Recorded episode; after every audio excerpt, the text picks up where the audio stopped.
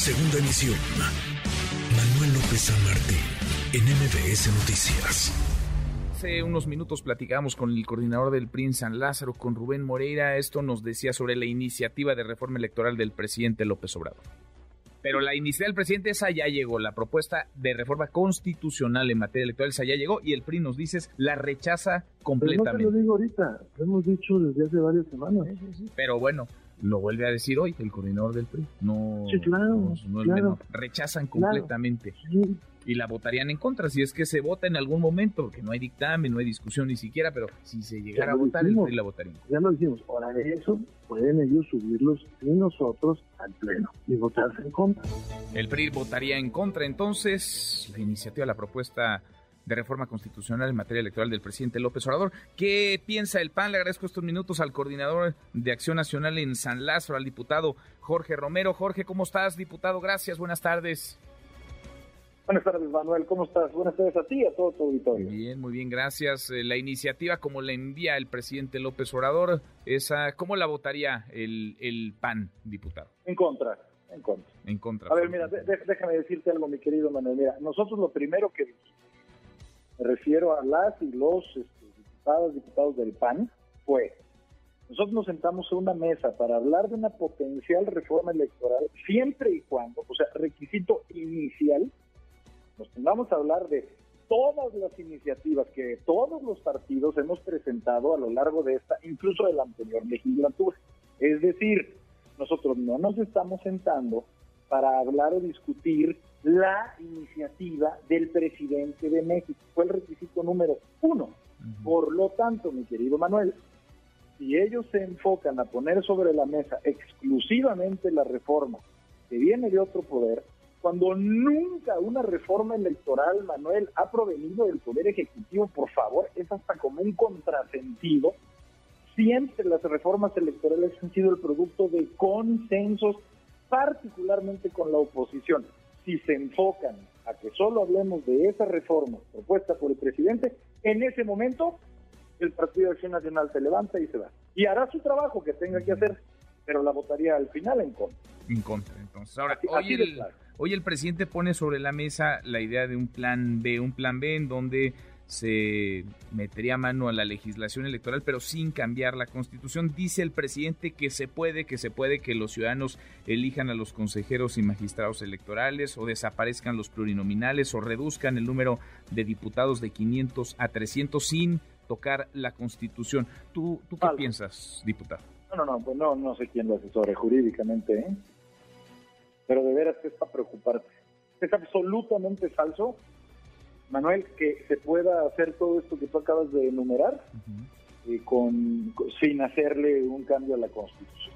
Pues evidentemente, por eso le importa tanto una reforma constitucional. Mira, nosotros sí tenemos claridad, también lo debe de tener la gente que nos escucha, Manuel, que si ellos deciden como plan B reformar no la Constitución, sino las leyes secundarias, que son, pues para que la gente entienda, las que no son la Constitución, ellos pueden hacerlo, porque ellos tienen los números de diputadas y diputados para hacerlo, porque se ocupa la mitad más uno. Pero para reformar la Constitución se ocupan dos terceras partes que no tienen si no cuentan con la Constitución. Y no hay nada que pueda establecerse en una ley secundaria, Manuel, si antes no se sostiene en la Constitución. Pues ellos podrán decir lo que quieran, la integridad del INE, eh, cómo están compuestas las cámaras, las facultades de un tribunal electoral, entre muchas otras cosas, si no se reforma la Constitución, no pueden cambiar y nosotros estamos preclaros en que vamos a defender, lo hemos dicho desde un principio, desde un principio. Nosotros vamos a defender a nuestros árbitros electorales. Han sido árbitros, te hablo a nombre del PAN, que Ujú. miles de veces, Manuel, han fallado en contra nuestra, miles de veces, por Dios, pues no por eso nosotros cargamos contra los árbitros electorales porque no nos gustó una que otra sentencia. O sea, está cargando este gobierno contra las autoridades que le que reconocieron a él la victoria que tuvo en el 2018. Pero como se trae un pique personal con uno o con un par de los consejeros, quiere destruir a toda una institución que es un patrimonio de este país y que en el PAN nosotros vamos a cuidar, como al resto de los órganos autónomamente constitucionales. no solo al INE platicamos hace unos minutos con el ex consejero electoral Marco Antonio Baños, nos decía, a ver, ¿qué no se puede? No se puede menos diputados, no se puede menos senadores, no se puede eliminar plurinominales, no se puede cambiar la integración del Consejo General del INE, vaya, no se puede siquiera alterar la fórmula con la que se reparten los dineros del recurso público que reciben los partidos políticos. ¿Tú coincides con eso, Jorge? Entonces, pues una, una, modificación a leyes secundarias, ¿qué, ¿qué sería? ¿Qué impacto podría tener esto pues, que plantea el presidente? Habría que preguntarles a ellos Mira, las leyes este, secundarias son el COFIPE, el Código Federal de Instituciones y Procedimientos Electorales, este, una ley general de sistemas de impugnación y una ley general de partidos políticos. Entonces, podrían modificar cuestiones del procedimiento en sí, el día de la elección, podrían modificar cuestiones de, de procedimientos dentro de los partidos o de cómo impugnar, pero decisiones fundamentales como las que acabas de decir, que vienen, entre otros, en el artículo 41 constitucional, no podrían cambiarse. O sea, eh, eh, ellos, ellos están en una lucha de narrativa, Manuel. E, ellos lo que quieren es hacer vender. Que una, yo he llegado a pensar incluso que la quieren eh, poner a discusión para perderla. Te lo, te lo digo en serio. No sé, no veo el futuro, no leo mentes. Pero pareciera que eso es lo que intentan. Y volver a decir que somos traidores a la patria, porque para ellos traición a la patria es no coincidir con lo que diga el presidente actual. Entonces, mira, nosotros ya estamos absolutamente convencidos de que si el oficialismo insiste, como te decía, en que una reforma electoral gire en torno a desaparecer autoridades electorales o a minarlas, simplemente no hubo reforma electoral. Pues ellos nos queda claro, van a tener la posibilidad de hacer reformas a las leyes secundarias y por supuesto que ahí con o sin números también daríamos el debate por lo que creemos que puede ser o no algo regresivo para este país. Pero cuenta la gente, toda esa gente que estuvo en una marcha, Manuel, histórica, y todas las que no pudieron ir, pero que estuvieron ahí de mente o de corazón, todas esas cuentan con, te lo digo a nombre de Acción Nacional, para proteger al INE y hacemos nuestro el eslogan, el concepto que dice que el INE no se toca cuentan con Acción Nacional. Ahora, Jorge, dos, dos cosas ha planteado el presidente y las repite y seguramente las seguirá repitiendo. Una, que la oposición y que quienes participaron en esta mega marcha, miles o cientos de miles de ciudadanos, no han leído su iniciativa, porque no estaría eh, modificando, eh, desapareciendo al INE, sino fortaleciéndolo. Ha dicho. No? Eso, eso dice por un lado. Y por el otro, eh, pues asegura el, el presidente. La, bueno, a ver, déjame ver ¿Qué, dices? A ver, ustedes ya la leyeron, me imagino. ¿Qué, qué dirías de, lo, de lo que el presidente plantea? No se ha leído y entonces están hablando pues, desde el resentimiento, desde el odio y no se trata del INE, se trata de ir en contra del gobierno y en contra del presidente. A ver, primero, dicen que no se meten con el INE. A ver, la reforma propone de entrada que pasen de ser 11 consejeros a 7 no, no me digan, por ponerte un solo ejemplo, que no se meten con el INE. En la reforma proponen que quien sea el presidente del Consejo General del INE pase de nueve años a cuatro años de presidencia.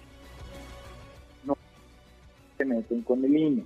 Proponen que desaparezcan los 32 OPLES. Para la gente que nos está escuchando, los OPLES son los institutos electorales de cada estado luego han querido matizarla, descafeinarla, pero en la, en la iniciativa del presidente viene desaparecerlos y desaparecer a los 32 tribunales electorales estatales.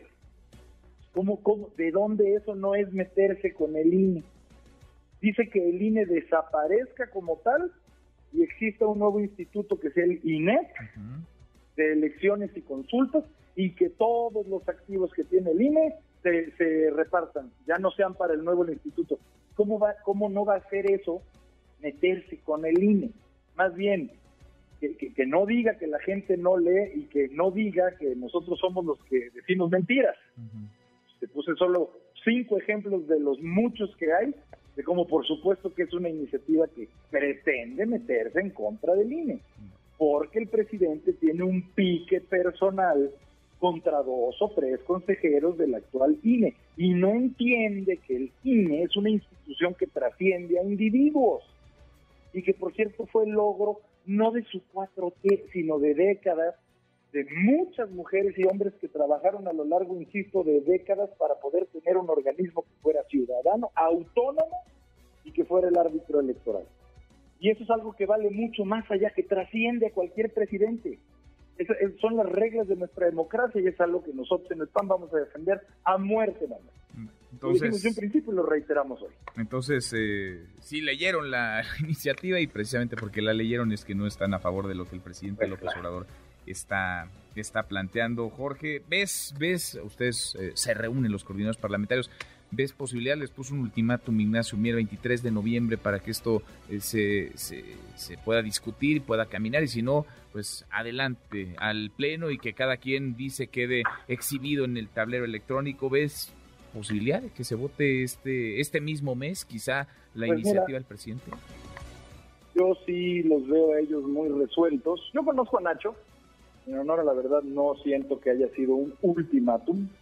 Este, Ignacio Mier es una persona con buenas formas, hay que también lo quiero reconocer, pero sí los veo muy resueltos a que sea en, en este año. Sí, sí los veo muy, no sé si va a ser en finales de noviembre, principios de diciembre, pero sí los veo muy resueltos a que sea en el año 2022.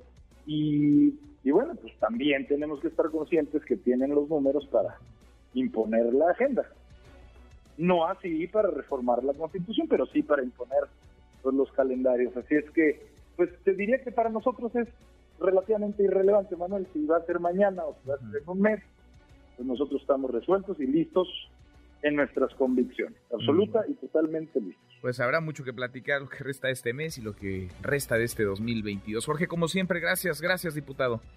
Al contrario, Manuel, muchas gracias a ti y a toda la gente que nos escuchó. Buen día. Gracias, igual para ti.